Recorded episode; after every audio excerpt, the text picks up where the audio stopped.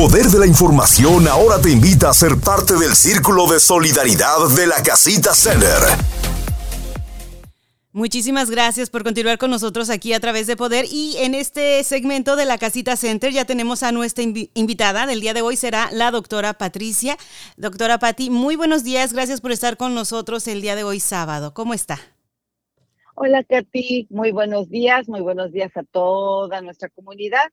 Aquí estamos desde la Casita Center saludándolos con mucho cariño. Hoy estamos aquí muy gustosos de promocionar una oportunidad más para que vengan a vacunarse. Tenemos vacunas para primeras y segundas dosis para niños y adultos.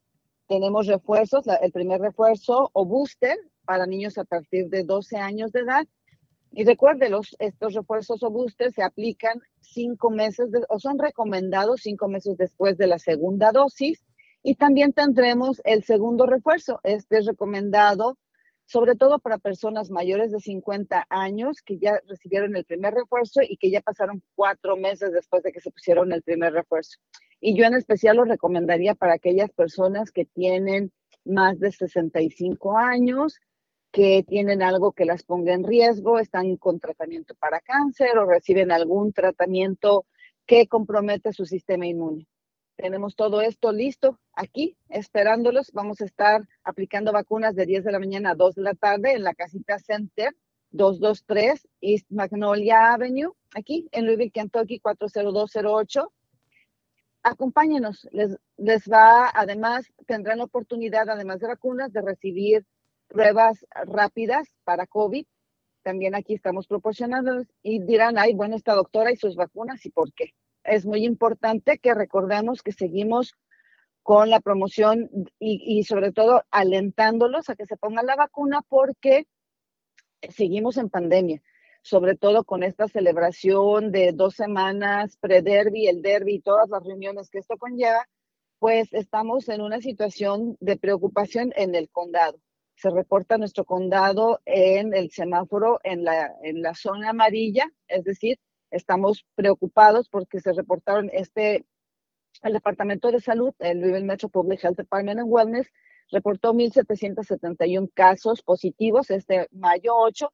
¿Y por qué lo comento? Pues porque recuerden que las, los casos positivos que están reportando no son los totales, probablemente sean una décima parte de lo que realmente está pasando en nuestra ciudad y esto es porque estos solo son los detectados por pruebas de PCR de personas que acuden ya sea a médicos, a clínicas o hospitales. Esto quiere decir que todos aquellos que se hicieron sus pruebas rápidas en casa y que salieron positivos, o aquellos que tuvieron síntomas y que no tienen y que no se hicieron las pruebas, no están contados. Entonces, pero además no solo, no solo casos positivos, sino también tuvimos 13 muertes reportadas. Las personas que están con alto riesgo tienen riesgo de morir. Entonces, no baje la guardia, continúe con sus medidas de prevención, sobre todo estas semanas que vienen, estas próximas, esta semana por lo menos que viene y la que sigue, use sus cubrebocas, use, su cubrebocas dentro de lugares públicos cerrados, porque hay una gran probabilidad de que la gente a nuestro alrededor, aunque no tenga síntomas, recuerde 40% no tienen síntomas, por lo que es muy recomendable que sigamos promocionando la aplicación de vacunas. Y algo que es muy importante, Kathy, no sé si lo has compartido previamente, ya lo hemos contado antes, las ah, pruebas ya no son gratuitas y dentro de poco, debido a que los presupuestos que se habían apartado para contraatacar la pandemia se han ido agotando, pues desafortunadamente la vacuna pronto va a dejar de ser gratis. Así es que aproveche. Estamos esta, esta mañana, de 10 de la mañana a 2 de la tarde, en la Casita Center, ofreciendo vacunas para todo el que quiera venir a acompañarnos, para niños y adultos, refuerzos y pruebas gratuitas. Y como ya también lo mencionó, personas que son de alto riesgo pueden recibir también la segunda dosis de refuerzo, que yo en esta semana he escuchado de varias personas que dicen, tengo mi cita para recibir mi segunda vacuna de refuerzo porque pues de verdad que ya sea que porque van a ir a visitar a un ser querido también, van a estar cerca de una persona que, va a recibir, van a tener eh, una persona que me dijo, voy a ir a visitar a mi papá, le van a hacer una cirugía, no lo quiero poner en riesgo y pues obviamente uno también no se quiere poner en riesgo. ¿Para qué tentarlo, no? ¿Para qué tentar la suerte?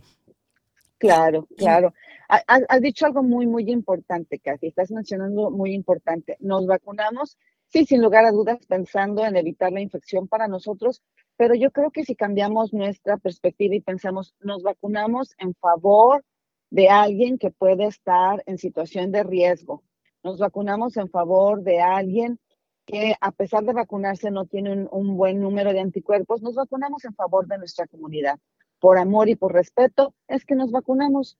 Entonces, para prevenir si vamos a exponer a alguien, incluso a alguien que no conozcamos, lo podemos hacer por nuestra familia inmediata, nuestros amigos, pero ¿qué tal si nos cruzamos con alguien que no, es, que no está vacunado o que no tiene una buena defensa y nos lo cruzamos en la calle, entonces, o en algún lugar cerrado? Sí.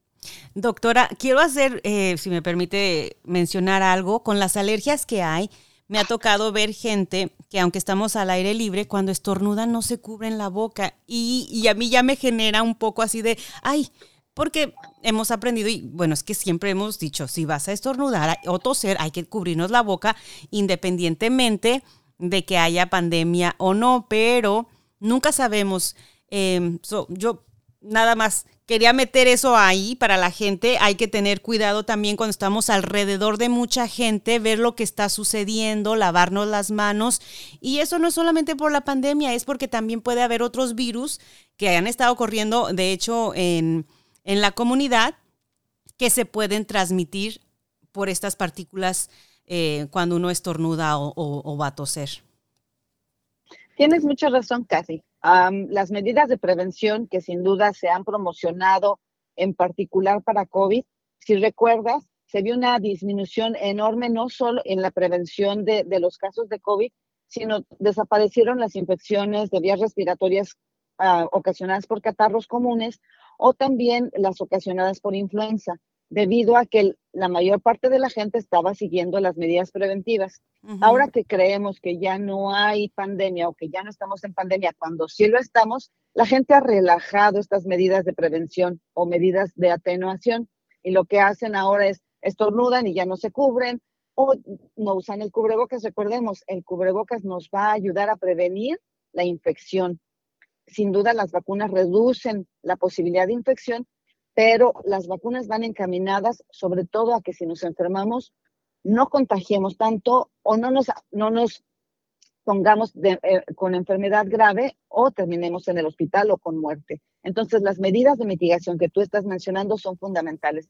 Si va a estornudar o a toser, por favor, de ideal, póngase un cubrebocas, cúbrase con la, la parte, el ángulo interno del codo, lávese las manos y si está enfermo, no salga. No salga. No salga a la calle. No salga a la calle. De hecho, eso fue una de las recomendaciones que hizo ah, esta semana, el martes, la doctora Moyer, que tuvo una conferencia de prensa dando actualizaciones sobre el COVID-19 por el hecho de que estamos en semáforo amarillo, que si están enfermos y no sabe si es catarro, si es COVID o si son alergias, quedarse en casa hasta que no tengan las pruebas y que hayan salido negativo, pero para, para evitar el contagio. De hecho, estaba hablando, antes de hablar con usted, estaba hablando con alguien, me dice, estoy en casa porque tengo gripe, ya me hice las pruebas, no es COVID, pero tengo gripe y, me estoy, estoy en casa, que es lo mejor, lo, lo correcto.